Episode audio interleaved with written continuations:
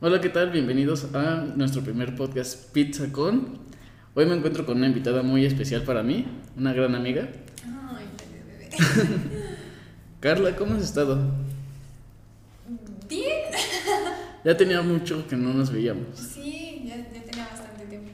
¿Qué se siente estar atrás de un micrófono después de casi dos años? Más, ¿no? Más, más de dos años, creo. Este. Híjole, no me había puesto a pensar en eso. Yo creo que cuando estaba allá en Suchitla y utilizaba el micrófono, este, ya era más como sabía que era lo que iba a decir. O sea, ya era un speech así como bien armado y en la mayoría de las ocasiones decía lo mismo. Entonces, pues te vas acostumbrando a eso, pero pues aquí es completamente distinto. Sí, bueno, vamos mejor- a decir va a ser completamente distinto. Y bueno, bueno, contexto, creo que ya lo dice un poquito, pero nos conocimos en, en el Parque Ecológico Xochitla, ahí en Así Tepozotlán y todo. Sí, todo, yo creo que todos lo extrañamos, tenemos como esa cruda de que aún no lidiamos con ese duelo de que haya cerrado de esa manera. Sí, la verdad es que fue mi primer trabajo y el trabajo, iba a decir, creo que va a ser muy absurdo decir el mejor trabajo que he tenido porque pues no he tenido muchos trabajos, pero la verdad es que el ambiente que estaba ahí era muy padre. Y yo creo que todos los que estuvimos dentro, pues lo sabemos y lo extrañamos. Es muy difícil, o sea, siento que va a ser muy, muy complicado que volvamos a, a encontrar en nuestras vidas un... Deja todo el trabajo, sino del lugar, o sea, de cómo era y las personas que habían adentro, pues va a ser muy complicado encontrar un trabajo así. Sí, y bueno, yo te contacté hoy porque no me había dado cuenta, bueno, hoy no, sino hace unas semanas, porque me di cuenta de que estabas realizando un proyecto nuevo enfocado a lo que es tu carrera. Estudiaste Derecho, ¿no? Es correcto. ¿Y hay algún vínculo que tengas entre Xochitla y entre lo que estás haciendo hoy en día? Pues no, en realidad yo creo que no, no hay ningún vínculo, sin embargo, Xochitla eh, me dio muchas herramientas como para poderme desenvolver o como mi, o en mi persona, vaya. Entonces, este, pero en realidad no hay como un enfoque o, o algo que se parezca demasiado porque pues lo que hace Xochitla no tiene nada que ver con lo que actualmente hago. ¿Y nos puedes platicar un poquito acerca de lo que estás haciendo hoy en día? Sí, eh, bueno, pues como bien lo dijiste, estudié Derecho, tiene apenas mayo, junio, julio, dos meses que salí de la universidad. Este, estoy en proceso de titulación todavía, pero pues ya, o sea, dejé de ir a, a la universidad hace dos meses. Entonces estudié Derecho y ah, estuve casi dos años también como meritoria en un juzgado. Supongo que tú ni todos los que nos vayan a ver saben que es meritoria. Bueno, a lo mejor alguna persona que ya este... Que ya, que se relaciona con lo que vas a ver de qué estamos hablando. O si saben de derecho, pero si no saben de derecho, o sea, no van a saber. Platícanos un poco. Ujú. Ok, meritoria, pues la verdad es que está bien ojete ese, ese nombramiento, como nos dicen meritorios, porque es como un voluntariado. O sea, tú vas a un juzgado, o sea, vas a trabajar a un juzgado de forma voluntaria, o sea, no te están pagando solamente, o la mayoría de los meritorios, pues va con dos fines, yo creo. Uno, pues es aprender, y otro es ver la posibilidad de que te den una plaza, ya que a los meritorios después de un tiempo les dan una plaza para poder trabajar ya dentro del juzgado, o sea, de forma formal. ¿Y hay, ay, perdón, Sí, sí. ¿hay algún tiempo en específico en el que te la dan o es relativo? No, es, es que es demasiado relativo. Em, por ejemplo, yo, yo, yo llegué al juzgado, a ese juzgado donde yo estaba, este, no tanto como meritoria, sino que ya tenía que empezar a hacer mis prácticas profesionales y no sabía dónde hacerlas. Entonces, bueno, mi mamá conocía a una persona que trabajaba en ese juzgado y le dijo, oye, mi hija está buscando pues hacer sus prácticas, ¿no? Entonces, bueno, llegué a ese juzgado, se dio la oportunidad de que pudiera hacer mis prácticas ahí y en las prácticas estuve, o me pidieron cuatro meses, entonces cumplí los cuatro meses y me gustó el ambiente, o sea, me gustó, aparte me gustó lo que estaba haciendo ahí. Y, y vi que sí me podía quedar como de forma voluntaria, a pesar de ya haber terminado mi, mi proceso de prácticas. Entonces, bueno, decidí quedarme y ya como meritoria, y había otros meritorios, entonces es muy relativo el tiempo que puedas durar siendo meritorio. Esa fue una de las razones por la que también decidí salirme, porque yo ya llevaba casi dos años y no veía como la, la oportunidad cercana de poder ingresar o de que me dieran, se le llama dar un nombramiento, o sea, de que ya te dan como una plaza. Este, porque hay personas que duran un año, que duran dos años, que duran cinco años, o sea, que llevan demasiados años intentando o estar ahí en el juzgado intentando que para que te, te dan una plaza. Eh, y yo creo que lo, lo, complicado es de quién depende de que te den un nombramiento, porque pues como la figura más, más alta dentro del juzgado, pues es el juez. Sin embargo, tampoco está como en sus manos que puedan darle un nombramiento a alguien, sino que es todo un proceso así como muy, muy complicado, porque pues a pesar de mi desempeño, por ejemplo, o sea, yo sentí que di demasiado al juzgado, ¿no? O sea, me quedaba muchísimo tiempo más del que me tenía que quedar, hacía tareas que a lo mejor y tenían que hacer pues personas que sí trabajaban ahí y a pesar de eso pues no veía que yo pudiera ingresar de una forma fácil. Entonces sí pues mejor salirme. O sea ya no me convenía ir. O sea yo decía ya creo que estoy perdiendo mi tiempo porque no me están pagando por ir al contrario o sea había ocasiones en las que yo tenía que poner de mi dinero para trasladarme comer allá las copias y todo no bueno supongo que también eso te lo cobraban o también no o sea este ay es que es depende de la suerte que te toque, en qué juzgado estés, con qué personas estés. Porque en, eso, en esos dos años que yo estuve en el juzgado, estuve ayudándole pues, a varias personas, ¿no? No solamente a una. El, con la que llegué primero, a unos meses se jubiló. Entonces fue y me pasaron con otra persona, después llegó otra persona a trabajar y me cambiaron. Entonces, ah, en algunas ocasiones, pues sí, las personas a las que tú les ayudas, este, pues te pueden ayudar económicamente también. O sea, no te piden algo a ti, al contrario, pues es que tú les estás ayudando a sacar su trabajo. O sea, más allá de aprender, porque el proceso cuando inicias tú con meritorio o cualquier otro trabajo, sabes que en principio es aprender. O sea, ya después cuando aprendes, pues ya empiezas a trabajar. Entonces, ya después cuando les empezaba yo a ayudar a su trabajo, a personas que sí tenían una plaza ahí, pues algunas pues sí te ayudan como económicamente, pero hay otras en las que, o sea, definitivamente, pues no, no te ayudan. O sea, es más como pues tú estás porque quieres. Por tu cuenta, sí. Ajá, no es nadie te está obligando a venir ni nada. Oye, tú como. Bueno, realizando tu. ¿Cómo? Pues. voluntariado. Voluntariado, vamos a Dejémoslo en voluntariado.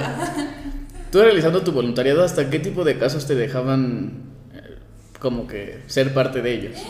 Híjole, demasiados. Es que esto no sé si lo puedo decir. si quieres, lo, o sea, platícame y lo podemos cortar. Ok, bueno. Pues cuando yo inicié, estaba, contexto, yo estaba en un juzgado familiar, entonces todos los juicios que se llevaban dentro solamente eran de materia familiar. Entonces cuando yo recién entré, me pusieron a ayudarle a la persona que llevaba por los juicios de divorcio. Entonces todas las personas que se divorciaban pasaban a una oficinita donde estábamos nosotras y se divorciaban, eso era todo. Después de, de que les digo que esa persona se jubiló, hicieron como un cambio ahí de cómo se iban a acomodar los que sí trabajaban y también vieron cómo iban a acomodar a los meritorios. Entonces, este, a mí me pasaron con el juez. Estuve este, en la oficina del juez y las personas que están con el juez eh, suelen llamarse como proyectistas porque proyectan sentencias. Entonces, yo creo que eso fue, es que todo lo que haces en el juzgado es importante, pero yo creo que eh, donde aprendí muchísimo más y de las cosas que yo creo que sí tienen mucha responsabilidad para un meritorio, pero yo las hacía, este, eran hacer sentencias. Entonces yo hice, pues hice sentencias, estuve un tiempo haciendo sentencias, posteriormente cambiaron otra vez como personal y cambiaron, sí, de, de, del juzgado donde yo estaba cambiaron a unas personas a otro juzgado, mandaron a otro, de otro juzgado a otras personas y yo otra vez nos cambiaron a todos y ya no estaba con el juez, sino que estaba en secretaría en secretaría yo hacía, la mayoría de lo que más hacía eran audiencias. Entonces yo estaba con el juez, bajaba audiencias o yo llevaba solita las audiencias. Que eso en realidad no se podía hacer. O sea, por eso te digo, no sé si lo puedo decir porque en realidad no se podía hacer. Porque yo, una, ni siquiera había terminado la escuela en ese momento, o sea, no era licenciada en Derecho. Y otra, ni siquiera tenía un nombramiento, o sea, yo no trabajaba para el Poder Judicial. Sin embargo, pues hacía el trabajo. Es lo que te iba a preguntar, porque, bueno, dices que pudiste dar una sentencia. Hice muchas, ajá. Y hasta donde yo sé, por lo poco que también me has contado y lo que me han platicado algunas personas que estudiaron derecho, creo que tienes que poder tener como tu cédula para poder delegar ciertas cosas, ¿no? Sí, o sea, cuando estás obviamente dentro de un juzgado, este, pues el juzgado, obviamente, al momento de que entras a trabajar te pide ciertos requisitos, ¿no? Pero, bueno, yo las hacía, más sin embargo, yo no las firmaba, o sea, no, no aparecía como que yo las hacía. Estoy de acuerdo. Todo, todas las actuaciones se firmaban por el juez y por una secretaria de acuerdos. Entonces, este, hay otras manos ahí dentro del juzgado que hacen todo el trabajo, pero al final lo firma el juez y lo firma la secretaria de acuerdos. Entonces yo lo hacía y yo lo pasaba como para que lo revisaran el juez y la secretaria y ellas lo firmaban, o sea, pero al momento de estar firmando es como yo juez lo estoy haciendo y estoy dictando esto y yo secretario estoy haciendo, entonces, pues ellos no lo estaban haciendo, lo hacía yo, ajá. Eso, y eso todo, o sea, las audiencias, los divorcios, este, las sentencias, o sea, todo lleva como esa misma línea. Yo las hacía, pero pues no aparecía en algunos mi nombre, sino pues el nombre del juez y lo firmaba el juez y lo firmaba la secretaria de acuerdos. Y eso es, bueno, claramente no se podía hacer. No se podía hacer porque eso cuenta, digo, en derecho, pues es como una nulidad de actuaciones, no vale esa actuación. O sea, si algún abogado por ahí se quiso o se quiere poner abusado, pues sí pudo, haber este, hecho una nulidad de su actuación, porque pues yo no estoy facultada para poder hacer las tareas que y las cosas que yo hacía, ¿no? Entonces, este, pues sí, en realidad no se podía hacer, pero la verdad es que pasa, o sea, pasa en todos los juzgados, o sea, y a veces los abogados, pues no es que hagan algo al respecto, porque al contrario, ellos, o yo creo, ¿eh? yo creo que la mayoría de los abogados, este, no hacen nada al respecto porque ven que un meritorio, si es meritorio y está haciendo algo, una audiencia, por ejemplo, pues va a estar en una audiencia porque sabe llevar una audiencia, ¿estás de acuerdo? Sí. Pero también lo ve como un apoyo, porque estar en un juzgado o estar yo creo que en algún lado, una dependencia pública, es a veces pérdida de tiempo, de dinero, o sea, te tienes que trasladar a lados. Y a veces el que veían a un meritorio no lo veían mal, al contrario, es como de, ay, bueno, alguien ya nos va a ayudar, ¿no? O sea, alguien ya nos va a atender porque llevo aquí una hora esperando y nadie me atiende y no hace nada. Entonces, pues no lo veían mal, o sea, también por eso dudo que una persona, pues, como quisiera hacer algo malo o quisiera meter su nulidad. Que sí lo pudo haber hecho, si no era favorable lo que nosotros decíamos, pues bien lo pudo haber, este, hecho la nulidad, pero pues afortunadamente nunca me tocó, nunca me tocó esa situación, pero sí, pues no, no se puede hacer, o sea, yo no puedo comparecer a lo mejor en las audiencias y lo hacía. Y bueno, de todo eso que viste o que viviste también, ¿fue lo que te llevó a hacer, o sea, bueno, a salirte del juzgado y a empezar a trabajar de manera independiente? Sí, yo, ay, es que, ¿cómo te digo?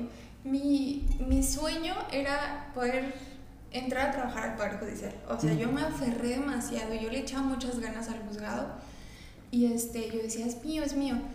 Eh, a pesar de que no tenga el título, o sea, hay muchos que les dan el nombramiento siempre y cuando estén estudiando, o sea, comprueben que están estudiando y que llevan este, más del 70% de la carrera, ¿no? Entonces yo cuando metí mis papeles y todo, o sea, ya llevaba más del 70% y pues ya tenía mis constancias y todo, ¿no? Pero pues no se dio. Entonces yo me aferré muchísimo a querer entrar, pero después sí me empecé a desesperar porque pues no, o sea, ya llevaba demasiado tiempo y no veía para cuándo. Entonces dije, tengo que empezar a hacer otra cosa, o sea, si no es aquí, tengo que salir y hacer algo. Entonces, bueno, cuando decido salirme, no tenía idea de qué era lo que iba a hacer, o sea, solamente dije, al salirme me voy a obligar a mí misma a buscar trabajo. Sí. Pero de una u otra manera querías ejercer todo lo que pero, estudiaste, sí. Entonces, este, pues la verdad es que dije, bueno, ¿qué sé hacer? ¿Qué puedo hacer? Etcétera. Y la verdad es que sí aprendí demasiado estando ahí. Y dije, pues, ni modo, voy a estar ahora del otro lado, voy a litigar. Que yo siempre dije, y por eso nunca digan nunca.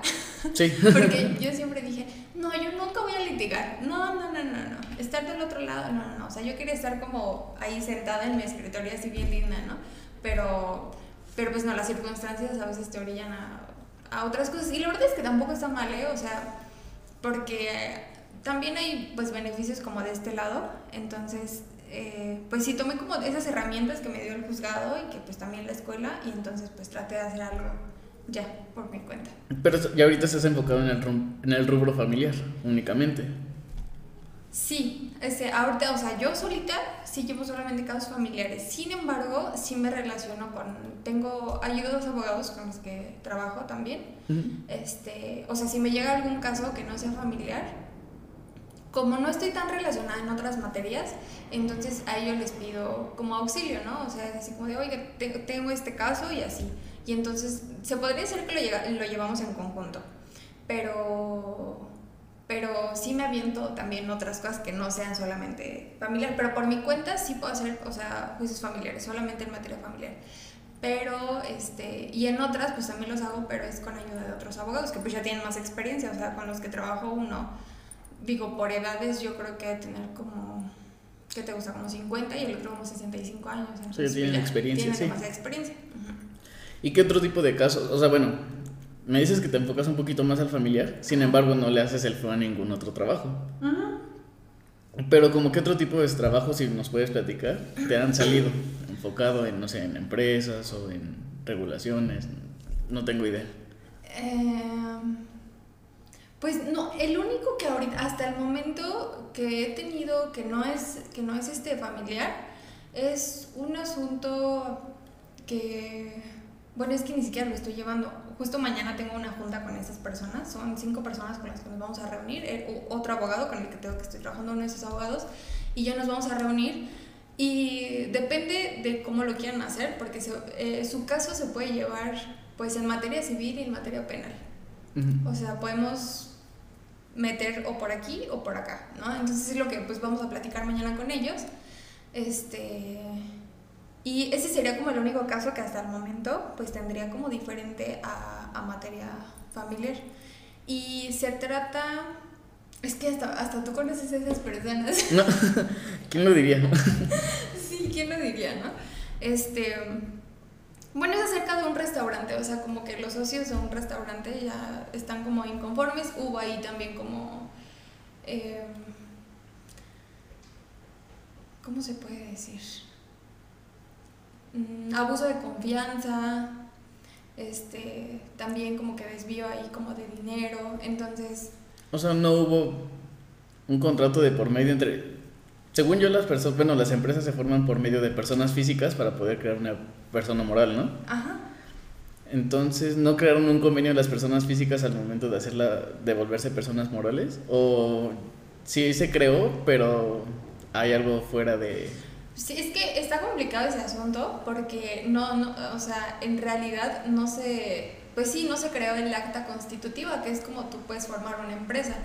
Entonces, el acta constitutiva pues nunca se hizo, todo fue de palabra y fueron, creo que en ese proyecto estaban cinco personas, cinco o seis personas, no me acuerdo. Este, y pusieron todas en realidad pues capital para poder crear su, su empresa, ¿no?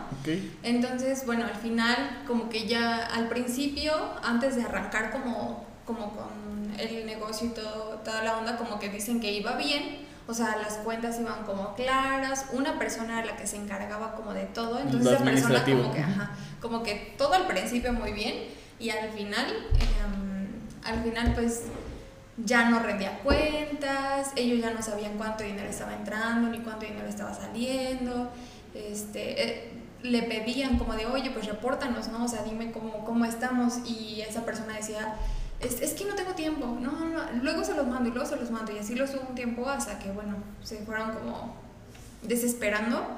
Una de estas personas sí pudo, decidió salirse, fue la primera que decidió salirse.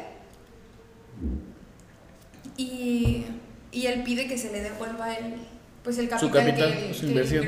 Ajá y le devuelven que como un 80%, yo podría decir. Y después de él, o sea, él fue como el más favorecido de todos, porque después de él deciden ya otras, o sea, otras personas abandonar el proyecto, o sea, sí. decir, ¿sabes qué? O sea, tampoco nos está gustando, pero a esas personas ya no se les dio nada. Entonces, este... Todos se juntaron y hicieron la demanda. Entonces, ahorita todos nos vamos a reunir el día de mañana, este, porque eso fue, a, grandes, a grandes rasgos, eso fue lo que la persona me dijo este, así como que me contactó y me contó, entonces bueno, pues ya también lo hablé con, con el otro abogado, ya vimos cómo se puede hacer, pero este, pues mañana nos vamos a reunir con esas personas para explicarles qué es, o, o que ellos también nos digan todo, todo la, lo que tienen, porque pues es una realidad que nunca hicieron el acta constitutiva, entonces nunca la crearon. Que es a lo que quería llegar. O sea, bueno, normalmente uno por confianza hacia las personas, porque crees que las conoces y porque son de fiar y todo, pues nos dejamos guiar por los sentimientos y no creamos un papel o algo que avale pues el acuerdo que tenían en un inicio. Yo te decía que es complicado porque pues no hay un acta constitutiva, o sea, no hay algo que respalde que en realidad esas personas se, se reunieron y trataron de hacer un acuerdo y pusieron este, pues, este negocio. Entonces, primero nos vamos a reunir con ellas pues para que nos digan bien cómo estuvo la onda, cuánto fue, porque a mí me dijeron como un aproximado del capital que puso cada uno. Este, entonces, para ver qué pruebas podemos rescatar o qué cosas podemos utilizar nosotros, pues para ver también cómo lo vamos a meter porque cuando te vas, ya sea materia civil, materia penal, mercantil, eh, tú como abogado, yo considero, siempre tienes que ver todas las armas con las que vas a poder jugar, pero también ver qué es lo que tiene la persona a la que tú estás demandando para defenderse, porque pues si se va a defender tú vas a saber también cómo vas a responder ante eso, ¿no? Entonces por eso es importante que nos reunamos con esas personas y depende de lo que nos digan ellos con el material que cuenten para poder pues demandarlos este pues podríamos saber qué posibilidad hay de que nosotros podamos ganar porque es una realidad a veces muchos abogados por, por querer jalar gente o tener clientes no sí tú pásamelo y yo lo hago pero pero yo creo que tú como abogado siempre sabes qué posibilidad tienes de, de ganar. De hacer algo así. Exacto, de hacer algo y de que te pueda funcionar. Entonces, pues yo como lo veo y como lo vi con el abogado, la verdad es que este caso sí está medio complicado porque no hay casi cómo demostrar que se hizo todo eso. Entonces sí le estamos apostando como un 50-50, o sea, de que si esas personas nos dicen que sí, pues hay 50% de probabilidad de que resulte favorable, pero también hay 50% de que no resulte favorable. Entonces, este, pues eso es lo que vamos a ver mañana. Y ese es como el caso que, que no es como nada en materia familiar. Ok, y bueno, respecto a lo familiar, ¿cuál es la mayoría, o sea, si se puede saber, cuál es la mayoría de los casos a los que te ha tocado, o con los que te ha tocado... Pensiones, pensión alimenticia. Oye, pero las pensiones alimenticias aquí en, bueno, hasta donde yo sé, aquí en México son muy malas para, en este caso, la mujer, ¿no? Que normalmente es la que gana la custodia del niño. Porque tengo amigos que están separados y pues meten a juicio para que tengan su, su pensión. Pero en ocasiones creo que hasta les conviene más que no ganen la demanda porque hasta donde yo sé, bueno, también checando el salario mínimo que es de 6 mil pesos aquí, les tocaría como 400 pesos al mes, ¿no? No. Es el 20% del salario hasta donde yo, bueno. No, no, no, no. Ok. Mira, eso de, de, la pensión alimenticia es muy, es, es, muy interesante. Tan interesante que mi tesis justo habla muy parecido a, o va en relación a la pensión alimenticia. Uh -huh. Pero la pensión alimenticia se decreta, o hay varios principios en la pensión alimenticia. Uno, para que sea la pensión alimenticia, una de las personas debe tener la necesidad uh -huh. para poder pedir la pensión alimenticia. Pero también la otra persona tiene que ser la posibilidad de poder pues proporcionarle a la otra que, le, que necesita pues los medios o los elementos suficientes para subsistir o para sus alimentos, ¿no? Pero para, para esto es yo creo que importante decir que en materia familiar, y no solamente en esa materia, en algunas otras, este, cada estado cuenta con un código, o sea, okay. y que es específico.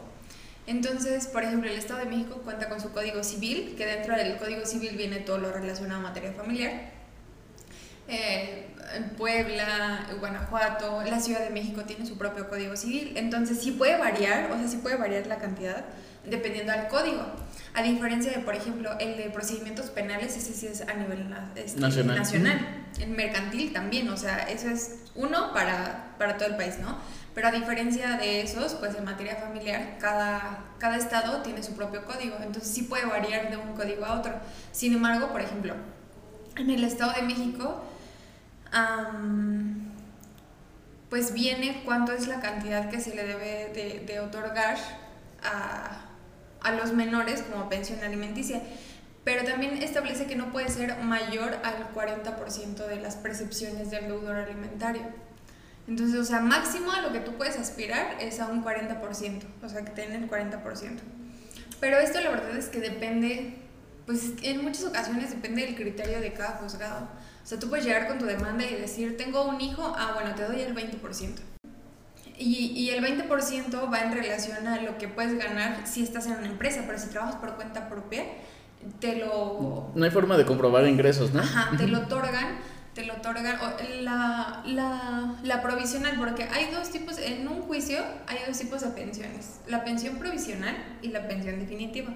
Entonces la provisional va como muy apegada, por ejemplo, a los niños al interés superior del menor, de que, bueno, está el conocimiento de que no se está otorgando pensión y de forma provisional vamos a decretar una pensión para que pues el niño tenga este... Sí, con el ingreso mínimo que te puede Puede ser que a lo mejor sí sean los 400 que dicen mis amigos, ¿no? Puede ser. Ya los que me, perdón.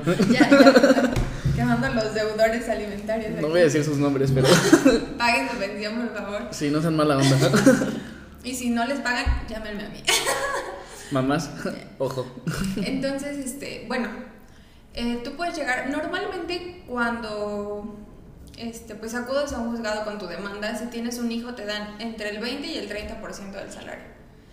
O bien, si no tiene alguna fuente laboral, pues te lo pueden decretar en salario mínimo, te pueden decretar un salario mínimo. ¿Que el salario mínimo en el Estado de México es de 5 mil o 6 mil? Mm, no, está más alto, son como 8 mil. ¿8 mil? Bueno, yo me quedé en 6 mil. Ah, no, está como en 8 mil. Entonces, este, bueno, eso es de forma provisional, lo que, lo que te decía. Entonces, así como una vez que metes casi casi que tu demanda, luego luego decretan la medida provisional, o sea, que es eh, como la pensión, la guardia y custodia, etcétera. Pero si tú quieres, en ese proceso de la pensión alimenticia, tú puedes llegar a un acuerdo con la otra parte, o sea, para que pues ambos no se tengan que pelear años en un juicio y pues si la otra parte no, no se niega como a proporcionar pues los alimentos y, y esto, pues pueden llegar a un buen acuerdo, o sea, no sé, decir, bueno, pues no sé, te doy el 30%, ¿no? Te doy el 35%, o sea, sí se puede llegar a un arreglo, pero hay veces, pues obviamente en las que hasta los, los que deben pensión, pues se salen de trabajar para que no les, para que ya no les retengan, o sea, o no les estén jalando de su dinero, o sea, sí, hay de todo, ¿no? Pero entonces ahí es cuando se decreta el, el salario mínimo, este... Oye, bueno, así, suponiendo un caso, Ajá en donde yo llego a tener un trabajo por comisiones. Obviamente, pues es relativo. A veces puede que gane más, a veces puede que gane menos. Y puede que mi cheque o mi nómina llegue a la casa de, la, de mi expareja, suponiendo. Y que ella vaya al juzgado con. Como que con. Bueno, con el cheque o con la nómina. Y diga, ah, es que él gana esto. Él gana esto, ajá, él gana esto. ¿A, qué se hace en esos casos? Ok. Bueno. Hay distintos medios de prueba para poder, vaya la palabra, probar cuáles son tus ingresos. O como persona digas, esto gano, o tú como queriendo demandar a otra persona digas, no, es que él gana esto, ¿no? O sea, hay varios tipos de medios de prueba. Entonces, dentro de, de, todas las pruebas que tú puedes ofrecer, porque tú das, das, tu demanda y tú das todas las pruebas, si tienes comprobantes de nómina, si tienes, o sea, tú metes todo, ¿no? Este, pero también hay otras formas, que es, por ejemplo, en, en alimentos o en, esa, en ese juicio, mandan girar oficio a la Comisión Nacional Bancaria y de Valores para saber tus cuentas que tengas y el ingreso que tengas en esas cuentas al SAT y al IMSS para ver si estás dado de alta. Y estás comprobando con el seguro, ¿no? ajá, exacto. Porque, ah, bueno, aparte muchas personas dicen, no, es que no estoy trabajando. Entonces, pues giras office para ver si sí está trabajando, o si sí está activo, si no está activo, y si sí está trabajando, en qué empresa está trabajando, ¿no? O sea, para qué empresa. Para que, para que una vez que tú conozcas la empresa en donde trabaja, el mismo juzgado se encarga de girar un oficio a la fuente laboral del deudor eh, solicitándole eh, que rinda el un informe y ese informe que la, la, empresa tiene que decir cuánto gana, este, o sea, sus percepciones como ordinarias, extraordinarias, este, si todo lo que la empresa, o su horario laboral, cuánto tiempo lleva ahí, o sea, su antigüedad y todo eso. Entonces el juzgado se encarga como de, pues de que la empresa te rinda ese informe. Y si no, pues el juzgado tiene la facultad de poder multar a las empresas por no acatar esa orden judicial. Entonces, eh, bueno, esa es la forma en la que tú puedes decir, o sea, incluso si estás trabajando tú mismo, aunque el juzgado no, este, no, no lo requiera, tú puedes solicitar a tu fuente laboral que rinda un informe sobre tus ingresos para que pues, tú lo puedas meter y el juez tenga conocimiento en realidad de cuánto ganas y que sí puede variar, porque sí hay muchos casos en los que pues obviamente ganas por comisiones y entonces no siempre cobra lo mismo, ¿no? Pero entonces ya ves cuál es el mínimo que puedes cobrar para que pues de ahí como que dependa lo que tú puedas proporcionar. Oye, qué interesante. No lo había pensado así, pero... Bueno, respecto a pero es lo que más se da, o sea, pensiones, hay muchas personas que pues no, o sea, de verdad es muy triste ver cómo hay muchas personas que se desobligan, ¿no? O sea, eso, y de ahí le siguen los divorcios. O sea, lo que más hay son pensiones y divorcios. He visto últimamente, me ha tocado caminar mucho, y bueno, en las avenidas veo que hay muchos letreros, pero bastantes, de, divorcios, 3.500 y fácil y rápido, o sea, te lo pintan muy sencillo, no sé qué tan fácil sea. Obviamente pues tiene que haber acorde de las dos partes, ¿no? Pero, ¿cómo es el proceso de un divorcio? Hmm. Bueno, hay, hay varios tipos de divorcio, no solamente está un divorcio, pero los más comunes son dos, que es el divorcio voluntario y el divorcio encausado. Puede cambiar el nombre, depende de cada código, o sea, te digo que... Pero el voluntario es cuando dos personas pues se casaron y las dos están de acuerdo con, que, se ya no divorciar. sí. Entonces, que es más sencillo, sí es más sencillo. ¿Por qué? Porque las dos personas buscan un solo abogado, o sea, no es necesario que tú busques otro abogado y un abogado, es un solo abogado por los dos. Se mete la demanda y solamente se hace una audiencia. Entonces, en esa audiencia ya te preguntan así como, ¿están seguros? O sea, hay varias como etapas en la audiencia y dentro de, de, esas etapas como que llegan a la conciliación y no sé qué, pero normalmente, o sea, cuando ya están decididos, pues ya no hay conciliación, ¿no? Pero sí, sí hay casos en los que sí, como que se echan para atrás y ya después no. Pero, entonces, bueno, metes tu solicitud de divorcio voluntario, te dan fecha para tu audiencia y una vez que está la audiencia sale la sentencia y quedas divorciado. En realidad es muy rápido a diferencia del incausado. El incausado también puede ser rápido, pero te voy a decir por qué no. Porque el incausado em, solamente lo solicita una persona, o sea, se lo está solicitando a la otra persona, porque pues a lo mejor la otra persona o ya no lleva tiempo viviendo con ella, ni siquiera sabe dónde está, o quedaron muy mal, etcétera, ¿no? Entonces tú lo solicitas y en ese procedimiento te tengo que notificar, o sea, se le tiene que notificar a la otra persona que están solicitando el divorcio. Entonces, puede tardar más a lo mejor y por notificar a la otra persona. Porque a veces pues no sabes dónde vive, o se separaron. Sí, la forma de contactarlo es muy difícil, Ajá, entonces ahí puede ser tardado buscar a la persona para poderle notificar. Pero una vez que se le notifica, o sea que en realidad sí se lo puede notificar, eh, se señalan audiencias, pero ahí a diferencia del voluntario se señalan dos audiencias. Entonces en el voluntario es una porque pues es más rápido. O sea, te señalan una audiencia y ya se acabó, casi casi se da el divorcio, ¿no? Pero en la de encausado te dan dos audiencias. Entonces, tú como persona que está solicitando el divorcio tienes que acudir forzosamente a las dos. Si no acudes a alguna de las dos, o sea, el procedimiento ahí concluye. O sea, es como que no te interesa porque tú lo pediste pero no estás viniendo, entonces se concluye. Y, pero si acudes a las dos, se da el divorcio, aunque la otra persona no acuda, siempre y cuando haya sido notificada. Entonces, tú ya no te, te notificaste, o sea, te notificaron, perdón, de que se quieren divorciar y te están diciendo que tienes que comparecer a las audiencias. Pero si no compareces, aún así se va a dar la disolución del vínculo matrimonial. se van a, Esos son los más comunes, son los que se llevan en, pues, en los juzgados. Entonces, es más o menos como pues, el procedimiento que, que se lleva para un divorcio. ¿Y en qué consisten las dos sesiones? Ah, una que una es una audiencia y la otra son dos. ¿O cómo? Ajá, bueno, en cuestión de la, de la segunda forma del divorcio. Ajá. ¿En qué consisten esas dos audiencias?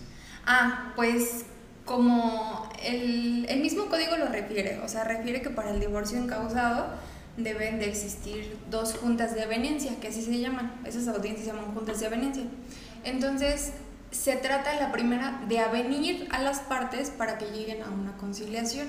O sea, la primera de las audiencias de, de esas dos es tratar de que las personas lleguen a un, pues a un acuerdo. En donde sí, ver si se quieren divorciar o no. Si se quieren divorciar o no. Y también para que si se quieren divorciar, o sea, si ya las dos dicen, bueno, ok, nos vamos a divorciar, también puedan tener tiempo para crear un convenio y ver las cuestiones inherentes al matrimonio. Si tienen hijos, para ver la, la, pensión, la guardia y custodia. O sea, como que esa audiencia es para que se pongan de acuerdo las partes y se pueda dar un procedimiento como que lleguen a un convenio, vaya. Y ya la segunda nada más es como para verificar. La es para ratificar que sí te quieres divorciar. Ok. Y en la primera no es necesario porque como las dos personas lo están solicitando, o sea, ya no necesitas como preguntarle así como de, ¿en serio te quieres divorciar? O sea, sí se hace, pero pues es muy común que te digan que no. Pero es en la primera nada más. Oye, bueno, ya para casi, casi cerrar, ¿qué le recomendarías a lo mejor a las personas que quieren estudiar derecho o qué libros les recomendarías ver para, ah, okay. bueno, leer? Pues la verdad es que a pesar de que no estoy adentro del juzgado, pues mi percepción por el derecho no cambia, o sea, a mí me sigue gustando y me sigue apasionando.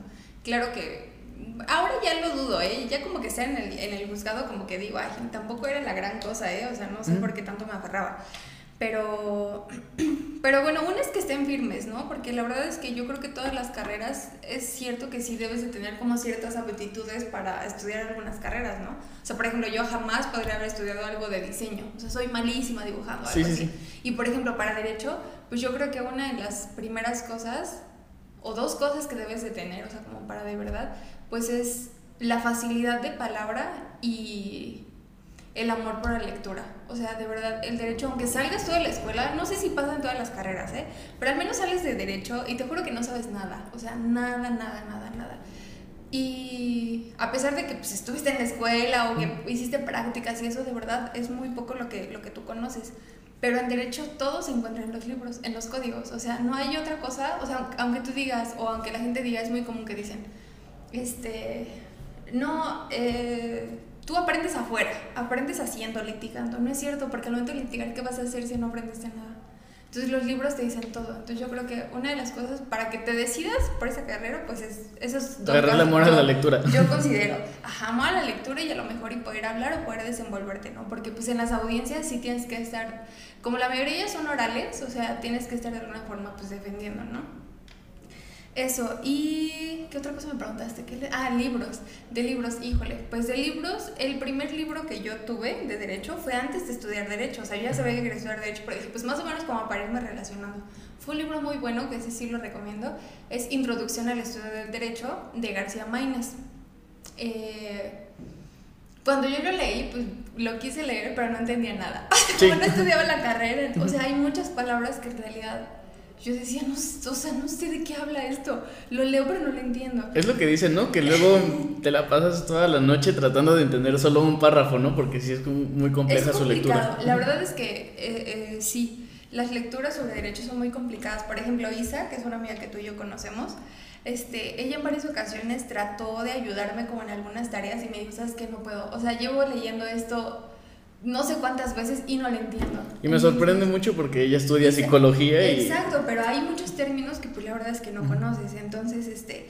Pero esa introducción al estudio de derecho, justo recién estés iniciando la carrera, yo creo que así te hablo un panorama, aparte viene casi todo el derecho ahí en, un solo libro, o sea, en un solo libro, pero ese sí es como así de ley. Ya después de ahí depende qué otros, este, o qué área te quieras dedicar, porque yo tengo, por ejemplo, en materia mercantil, en materia familiar, en materia civil, este, en materia penal también, que penal no me gusta tanto, pero pues también ahí como que me deprese. Y de ahí, pues yo recomiendo, después de Introducción al Estudio del Derecho, recomiendo algún otro sobre procedimiento, o sea, de procedimientos así literal como tal, o sea, estudio del procedimiento porque pues todos los procesos son importantes, eh, pero les digo procedimiento así como en general porque todas las ramas llevan proceso llevan. Entonces hay uno de Arellano García que es muy bueno. Este, no recuerdo exactamente el título, pero sí es algo sobre el proceso. Entonces esos dos son los que yo les recomendaría. Y bueno, otra pregunta que ahorita se me vino a la mente es, ¿dónde puedes ejercer? Porque normalmente, bueno, yo que estudié turismo, mm, a mí me hicieron ver que lo top a lo que podía llegar a aspirar era como en un un hotel, hotel. no tener un hotel, no sin trabajar en un hotel, estando en la playa, atendiendo turistas. Y pues yo me imagino que tú como licenciada en Derecho, pues a lo mejor tu top era llegar a algún juzgado. Pero pues obviamente hay muchísimas más ramas en donde puedes ejercer. Sí, yo creo que a diferencia de otras carreras, este, el derecho pues tiene demasiadas ramas, demasiadas, demasiadas, demasiadas. O sea, por nombrar algunas, derecho familiar, derecho civil, derecho mercantil, derecho penal, derecho procesal, derecho fiscal. Este, entonces hay demasiados, por lo tanto hay muchas oportunidades a las que tú puedes, pues, buscar trabajo, o depende de tu especialidad. Aparte de un juzgado, que bueno, el juzgado puedes estar en materia familiar, en materia civil, este, hay, si hay juzgados como de todo, puedes litigar, pero también puedes, no sé, por ejemplo, mm, los que yo creo que son muy bien pagados, también los abogados, son los que contratan las empresas, o sea, un abogado que está directamente contratado por una empresa, este, por ejemplo, en el ámbito laboral o mercantil también, pues es muy bueno. O sea, hay muchas, muchas cosas en las que puedes estudiar o, o tu ámbito en el que te puedes desarrollar. Puede ser en una empresa, en el lado privado, en el lado del gobierno. O sea, hay mucho como de dónde... De Sí, ¿de dónde agarrar. Y no sé si quieras agregar algo más. Paguen sus pensiones, le- lean mucho. Ay, no, pues a lo mejor y les aburrí. La verdad es que, o sea, yo puedo pasar así tiempo, te lo juro, así horas hablando sobre eso porque la verdad es que me gusta mucho. Pero también, eh, en una ocasión, invité a un amigo a tomar con mis amigos de la escuela y todos nos la pasábamos hablando de derechos, o sea, te lo juro, no, que esto y el otro. Y al final, o sea, quedó así como de, ya no ir con tus amigos, acá aburrido, siempre se la pasan hablando de, de su carrera y así. Y él es contador, ¿no? Mm. Y yo dije, bueno, es que sí tiene razón. Entonces, pues a lo mejor y, y para muchos no es interesante porque la verdad es que, te digo, hay gustos para todo y hay aptitudes para todo. Pero sí estoy consciente que el derecho pues, no le puede gustar a todo el mundo. O sea, que... No, pero yo creo que es muy necesario tener el conocimiento básico mínimo de muchas cosas. Ah, sí, o sea, sí. te digo, yo tenía la idea tonta de que pues nada más tenías que dar el 20%, porque eso era lo que me decían mis amigos. Sin embargo, pues hay muchísimas más cosas. Aparte, bueno, ya muy independientemente de todo lo que ha pasado, creo que tú has sido como parte de todas las experiencias que me ha tocado vivir a mí con cuestión de tránsito vial.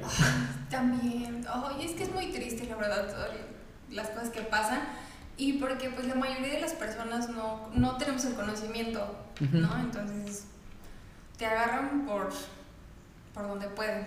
Sí, entonces, a lo mejor sí es- no hemos encontrado un creador de contenido o alguna persona que nos haga ver el derecho de una manera un poquito más sencilla e entretenida, porque Pues sí, exacto. Pues ahora te digo que con la página que yo creé, pues sí estoy, o sea, en principio pues para poder jalar clientes, ¿no? Porque sí, la mayoría de los que están, pues son de los abogados que yo conozco. Oye, ¿y cómo podemos seguirte en, en redes? Este, bueno, tengo mi página que se llama Asesores Legales. Entonces ahí, este, pues pueden seguir. Ahí, eh, o voy a tratar de subir como más cosas porque tengo que lo dejé abandonado por muchas cuestiones que tenía. Pero sí voy a empezar a subir e incluso te platicaba antes de que iniciáramos este, como este podcast que quería subir videos también, o sea, otras pláticas así como pues interesantes o que le puedan resultar interesantes a las personas y más allá que les puedan ayudar, ¿no? Porque muchas personas así navegamos sin saber muchas cosas y a veces cosas muy simples nos pueden servir demasiado en ocasiones que no sabemos si podemos estar o no. Entonces, bueno, pero en asesores legales ahí me pueden seguir, también este, viene ahí el correo eh, que es corporativo asesores legales arroba gmail.com, ahí también pueden mandar ya sea su caso, si quieren asesoría o algo así. Sí, bueno, nada más cabe aclarar que por lo que me comentaste la asesoría no la cobras, más bien ya cobras el proceso, ¿no? Es correcto, o sea, todas las asesorías son, son gratuitas, entonces eh, solamente duran una hora las, las, Las- este, las asesorías, porque sí es muy común que de repente como que te llaman y te dicen y después te vuelven a llamar y te vuelven a decir, o sea, sí es como, eh, pues tratar de, de que cuando tú llames o pidas una asesoría, ya sea conmigo, sea con cua- cualquier otro abogado, tengas como toda la información necesaria o que tú creas que puede ser de utilidad para un abogado, porque a veces como que se quedan a medias, entonces pues es que no puedo, o sea, de, de repente luego me llaman y me dicen, es que yo ya tuve un juicio y shalala, shalala, y yo sí, pero necesito en principio cuando ya hay un procedimiento, necesito ver qué es lo que se ha hecho, ¿no? Entonces necesito el expediente o copias del expediente. Es que no sé ni el número de mi expediente. Entonces es así como de, ay, o sea, ¿cómo nos puedes ayudar, no? Entonces, sí, este, pues tener como toda la información y si tienen algo legal, de verdad, siempre guarden copias o lo que ustedes puedan porque no saben en qué momento va a poder ser indispensable. Y bueno, ya cerramos con este capítulo que tenemos que añadir alguna sección, yo creo, para poder comer la pizza a gusto, porque solo nos comemos una rebanada. Y una disculpa por no hacerte una pizza, pero te digo, me caí de la moto y me duele un poco la mano, entonces... No, mi Para la siguiente ocasión y que ya nos platiques también un poquito más a detalle acerca de cualquier situación o de cualquier cosa que la gente quiere que, bueno, también que nos pongan ahí en los comentarios, ¿Qué es ver qué, escuchar? Sí. ver qué tipo de temas les gustaría saber y que platicáramos. Y si también estaremos buscando algo para que podamos comer a gusto la pizza, porque pues tú te que comiste la bien poquito, está- yo comí la esto. y- está muy buena. No, amigo, pues gracias a, a ti por invitarme este, por este proyecto. Espero que te vaya muy bien. Muchas gracias, amiga. Y es muy interesante, o sea, yo te dije, órale, está muy padre este, este, lo que tratas de hacer con ese proyecto, yo creo que es muy bueno. Te deseo toda la suerte del mundo. Gracias, amiga. Entonces, bueno, nos vemos en el siguiente capítulo. ¿Con quién? No sé. Ojalá Isa pueda estar aquí porque me interesa mucho lo de la salud mental. Creo que también es algo muy importante que uno no sabe. Y pues, ¿quién mejor que ella, no? Exacto, Isa, es muy buena. Ojalá pueda acompañarte. Sí. Entonces, nos vemos pronto. Hasta Bye. luego. Que disfruten de esta plática, ya sea en, acostados en la cama, en el baño, mientras van manejando, no sé. Cuídense. Bye.